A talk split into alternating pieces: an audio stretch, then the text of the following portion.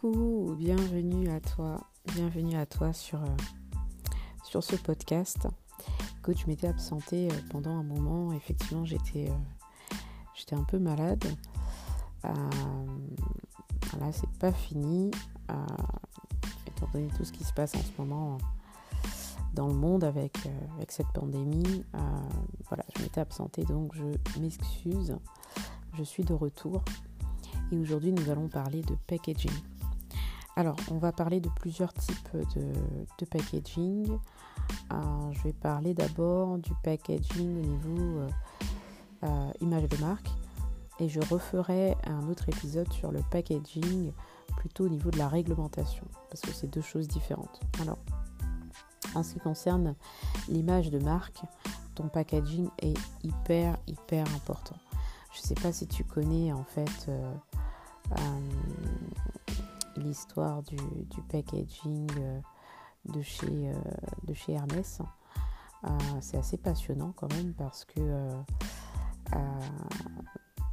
le packaging de chez Hermès est une boîte qui est orange.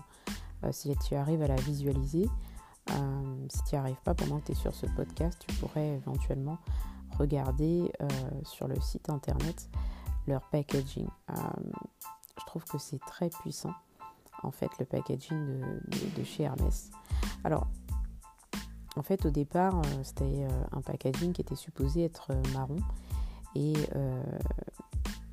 Émile Maurice Hermès avait donc vraiment intégré le marron dans son image de marque, en fait. Et donc, c'était les boîtes qui étaient supposées, en fait, packager, en fait, la, euh, les, produits Hermès, hein, les produits de luxe hein, Hermès. Mais voilà, la Seconde Guerre mondiale euh, a, euh, occupé tout Paris et tous les secteurs de la mode se sont trouvés freinés, même censurés. de nombreux biens se sont, devenus difficiles à se procurer. La pénurie pardon, était telle que la manufacture se voyait dans la possibilité de commander la teinte marron. Donc à, ce moment-là, il n'y avait rien de disponible à part la couleur orange en fait. Donc le marron a été délaissé. Euh, il n'a pas eu le choix en fait de se dire bon bah je vais prendre la dernière teinte qui reste et c'est le orange. Euh, et Hermès du coup a utilisé le orange dans son image de marque et a euh, du coup de par cet obstacle créé une image de marque hyper forte juste avec la couleur. Et en fait, il a aussi ajouté après des signes distinctifs euh, comme le Bolduc et le Ducatelet qui sont vraiment euh, synonymes de luxe et de, raffinement d'Hermès en fait. Donc l'identité de, la maison Hermès, c'est vraiment la couleur orange aujourd'hui qui est quand même euh, au niveau de la, de la définition des couleurs, symbole de sérénité, de sagesse, de joie, de bonne humeur. Euh, ils ont d'ailleurs même créé en fait le sac euh, Kelly Orange qui date de 1935 et qui euh, a été quand même le modèle mis aux enchères ayant réalisé le record mondial pour le prix de, la vente quand même. C'est juste énorme. C'est pour te, dire en fait à travers cette petite, cette petite histoire quand même d'une très grande marque de maison de luxe que euh, parfois, on a euh, une idée au début de son image de marque au niveau des couleurs, euh, et puis au niveau du packaging, au niveau de la forme et de ce que l'on veut en fait au niveau visuel. mais parfois, tu vas peut-être rencontrer certains obstacles, comme ce comme a, rencontré Émile Hermès. ou alors, tu vas peut-être avoir des problèmes avec des fournisseurs ou euh, des problèmes d'imprimerie, etc. Il faut que tu puisses faire face de façon très rapide en respectant en fait tes valeurs et surtout en respectant l'image que tu veux dégager à travers ton packaging. Le packaging est hyper puissant, c'est hyper important. Il est malheureusement très négligé par les professionnels du marketing. Euh, comme si en fait c'était pas c'était pas super important c'est que c'était vraiment que le produit en lui-même ou la composition du produit quand on est dans une marque de cosmétiques qui est hyper important, mais pas du tout en fait. 7 euh, consommateurs sur 10 se décident euh, en fonction du rayon dans lequel a été placé un produit. Euh, c'est-à-dire que en fait, les meilleurs produits dans des, les grandes surfaces sont placés au niveau de tes yeux. donc c'est ceux-là que tu vas être plus susceptible d'acheter. Et ensuite, quand même, tu es capable en 30 secondes de capter 250 produits à la minute.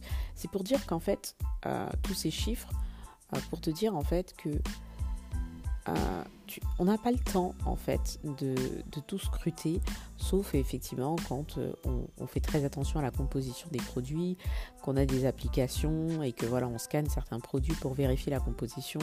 Effectivement, tu vas prendre un petit peu plus de temps que quelqu'un d'autre. Mais quand même, euh, il y a quand même 8 chances sur 10 pour que les les produits euh, qui ont des packaging qui attirent euh, puissent quand même aller dans, le caddie du consommateur. Enfin, c'est énorme. Ce sont des statistiques qui ont, qui ont été faites, hein, ce, dont je te parle. Le packaging, il n'a pas juste hein, le rôle juste de, c'est-à-dire, il n'est pas juste réduit à sa fonction d'emballage purement logistique. Le packaging, il est fondamental. En fait, c'est un vendeur silencieux. C'est un vendeur silencieux. Voilà, c'est les mots que je voudrais que tu retiennes. C'est-à-dire qu'il vend euh, sans bruit, uniquement avec du visuel. Euh, il a un coût, effectivement, mais rien qu'avec du visuel, tu peux vendre, en fait. Euh, je te citerai tout à l'heure une marque qui a fait un packaging absolument magnifique, là, très très récemment. mais en fait, il y en a tellement que, que je pourrais en citer plein, tu vois. Mais voilà, la place du packaging dans ta stratégie marketing est vraiment hyper importante. Les couleurs, la typographie, la forme, c'est ce qui va refléter les valeurs de ton entreprise en fait. Alors il y a trois types de packaging. On a l'emballage primaire, donc c'est celui que, dans lequel on, trouve le produit, le contenant hein, du, produit. On a l'emballage secondaire, donc c'est ton produit euh, avec l'emballage primaire que tu mets dans le secondaire. D'accord Donc, euh, ce qui va lui apporter une, protection, par exemple la boîte dans laquelle se, trouve le tube de dentifrice. Et on a l'emballage tertiaire qui est vraiment euh, euh, logistique. Et c'est-à-dire qu'en fait, il va porter en fait les inscriptions qui sont obligatoires pour être aux normes au niveau de la réglementation, que ce soit cosmétique ou même dans l'alimentaire et euh, même euh, dans l'électronique, etc., en fonction des différentes réglementations euh, du secteur de métier dans lequel tu te lances. Nous, on va rester sur la, cosmétique. il y a différentes fonctions en fait dans cet emballage et donc le dernier emballage tertiaire, il a ce qu'on appelle le facing. Autrement dit, c'est vraiment ce qui va faire que c'est ce qui va attirer en fait le consommateur. L'image, les photos, les couleurs en fait, c'est du facing et c'est ça en fait qui va attirer euh, ton consommateur. Ça peut être aussi l'emballage secondaire, on va le voir dans l'exemple que je vais vous donner à la fin donc euh, euh, je t'invite à rester jusqu'à la fin de cet épisode pour, pour que tu puisses en même temps que tu écoutes le podcast, peut-être te rendre sur les sites ou sur les pages Instagram des exemples que je vais te, proposer et ça va peut-être t'inspirer au niveau de ton packaging. Euh, le facing, donc comme je disais, c'est vraiment très important euh, de choisir vraiment des couleurs qui sont complètement en, accord avec, euh, avec déjà ta cible et avec les valeurs et les émotions que tu souhaites faire transparaître à travers ta marque en fait. C'est toi le créateur, c'est toi qui va transmettre en fait euh, l'essence même de ta marque, tu vois. Évidemment, tu vas répondre à un besoin du consommateur. Euh, évidemment, tu vas créer des produits et des services que ton consommateur a besoin. Mais les valeurs profondes, c'est-à-dire les fondations et le pourquoi de ta marque, c'est toi, créateur, en fait, qui en est complètement responsable. Euh, comme je te disais, le packaging est hyper important quand on est dans, je sais pas moi, dans des distributeurs comme Sephora. Euh, quand on est dans des boutiques comme NYX. Euh, je l'ai choisi avec précision parce que c'est pas le cas pour tout le monde, mais tu vois, il y a de la musique, euh, il y a beaucoup de monde, il y a beaucoup de rayons. En fait, on n'a pas le temps en fait. C'est-à-dire que le, fond musical, la foule, les annonces dans les, dans les grandes surfaces, dans les grands, chez les grands distributeurs, euh, les, perturbations euh, visuelles et sonores, en fait, euh, peuvent te désorienter en tant que consommateur. Et justement, comme ton consommateur va être désorienté, il faut que ton packaging puisse attirer vraiment l'attention au milieu de ce brouhaha pour que tu puisses répondre à travers ton packaging rapidement et facilement aux questions qu'il est en train de se poser. C'est vraiment une histoire de quelques secondes, voire maximum quelques minutes, mais pas plus. Parce qu'en fait, on n'a pas le temps, en fait. C'est rare qu'on s'arrête vraiment devant un produit, à part quand on est en train de le tester. Et donc, du coup, ça veut dire que le packaging, il a, ça y est, il a fonctionné, en fait. Parce que tu es déjà en train de tester le produit. Tu vois, quand tu es chez Sephora et que euh, tu testes ton rouge à lèvres, que tu testes euh, un parfum, voilà, il t'a déjà attiré. Ça y est, il a commencé euh, déjà à faire son, son travail de vendeur silencieux, en fait. c'est ça le but c'est le but, c'est d'attirer en fait le consommateur à travers euh, ton image de marque, la typographie, le design, les couleurs. Je, ferai un podcast sur les couleurs parce que c'est hyper important. Et les images, les photos. Alors j'ai un premier exemple à te donner, par exemple la marque euh, Garnier qui avait sorti, euh, qui a sorti parce qu'elle existe toujours d'ailleurs, euh, les gammes Air Food. Euh, d'ailleurs, je ferai un épisode sur la food cosmétique aussi. la gamme Air Food, c'est des packaging assez simples. Hein. c'est vraiment des packaging assez bas de gamme qu'on trouve un petit peu partout. Par contre, ils ont quand même réussi à tirer hyper l'attention à travers les valeurs qu'ils voulaient transmettre à travers en fait cette gamme. C'est-à-dire Air Food, c'est vraiment de la cosmétique enfin, c'est pas ce qu'ils sont, c'est ce qu'ils veulent transparaître. Je le précise parce que c'est deux choses différentes. Et ce qu'ils ont voulu faire transparaître, c'est euh, voilà, la cosmétique pour les cheveux naturels, c'est-à-dire avec des ingrédients, des, aliments naturels. Donc en fait, ça te rassure parce que tu te dis, bon, euh, si je fais un masque à la banane, euh, à la banane a de nombreux bienfaits hydratants. si je fais un masque à la banane, écoute, euh, je, vais plutôt me diriger vers Garnier, qui est quand même un grand, très grand groupe. Et puis, euh, le packaging t'attire parce qu'en fait, ils, ont mis euh, des super belles, photos sur le packaging, des super belles couleurs. C'est hyper attirant. Je t'invite à, quand tu iras la prochaine fois en grande surface, à regarder les packaging Airfood. Pourtant, vraiment, je t'assure, au niveau du packaging, il n'y a rien de folichon. je parle vraiment du packaging primaire. Par contre, au niveau du facing, c'est autre chose. Et euh, ils, n'avaient pas le choix en fait, parce qu'en fait ils sont au milieu de tellement de marques différentes, ils ont tellement de concurrence que tu es obligé de miser en fait sur euh, des allégations et des packaging qui, euh, qui, captent l'attention de façon très rapide en fait. Donc vraiment, tout a une importance, même la typologie, la, typographie euh, d'écriture contribue à renforcer le caractère peut-être luxueux ou peut-être euh, tout en rondeur, peut-être naturel ou alors euh, rigide.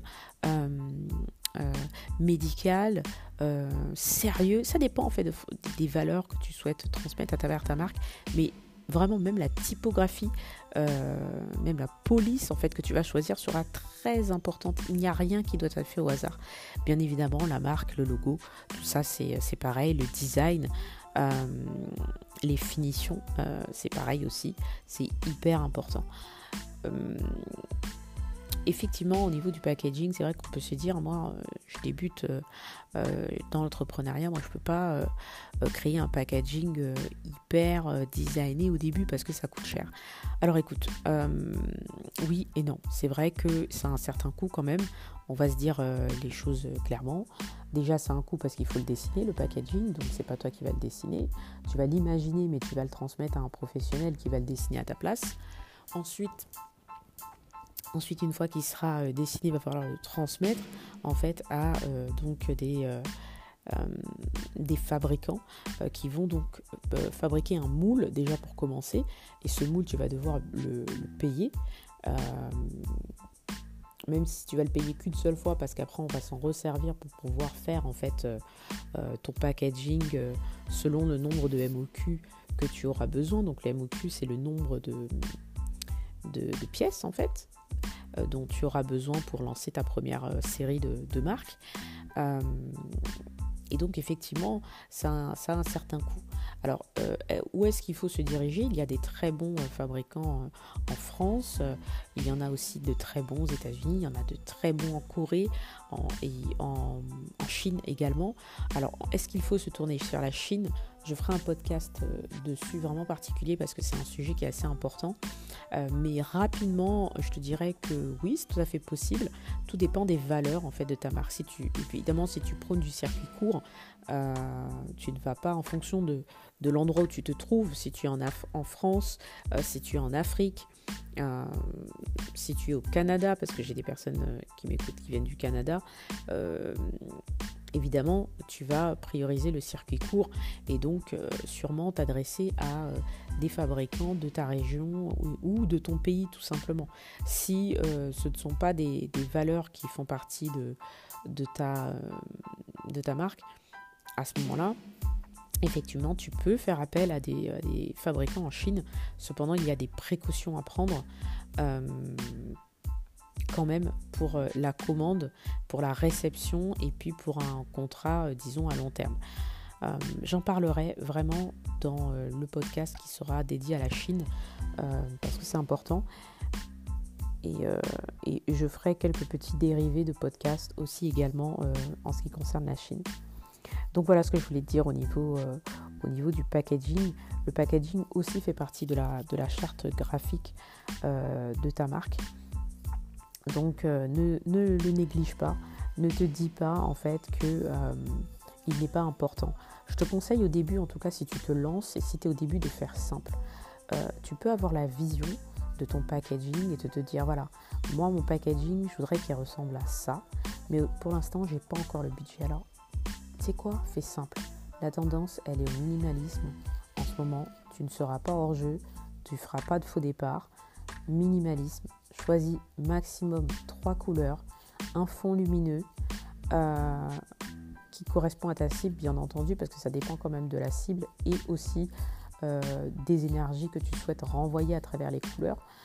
Euh, mais fais preuve d'imagination en ce qui concerne le facing. C'est là où tu dois donner en fait toutes tes preuves, c'est-à-dire l'étiquette qui entoure le packaging, qui bien sûr doit être réglementaire, d'accord, conforme à la réglementation de ton pays.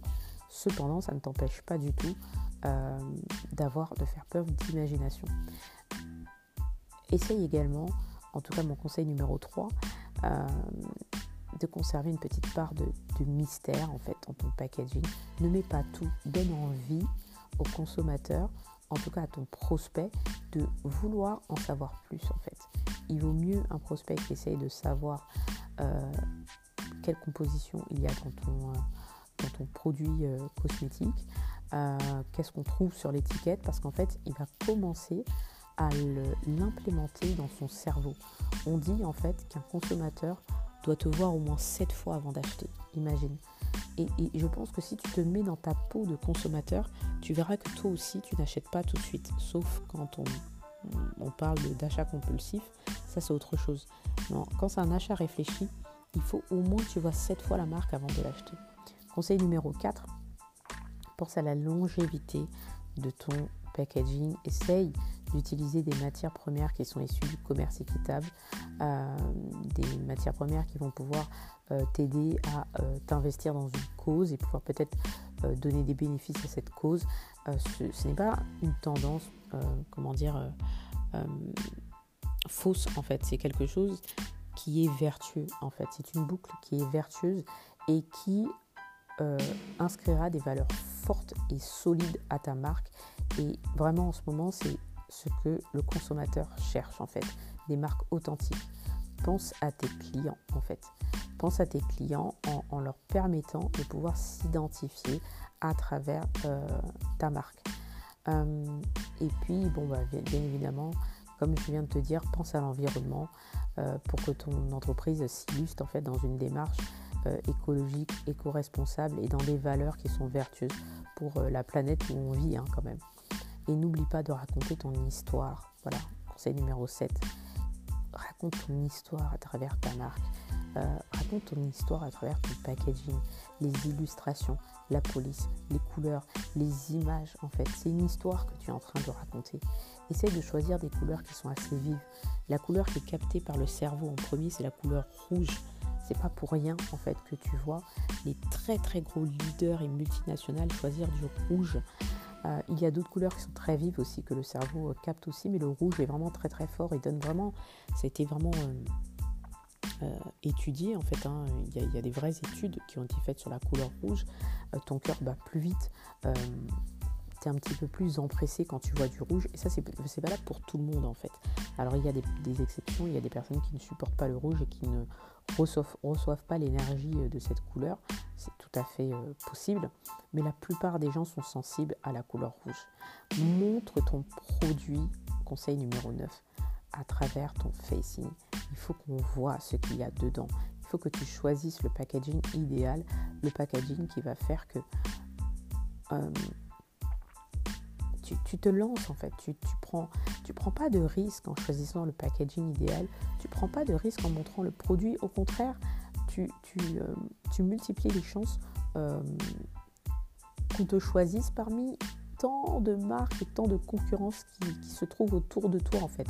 Quand tu crées ton packaging, imagine-toi dans les rayons euh, d'un supermarché ou dans les rayons d'une pharmacie ou dans les rayons d'un grand distributeur comme Sephora, comme Nocibé, comme Marionneau.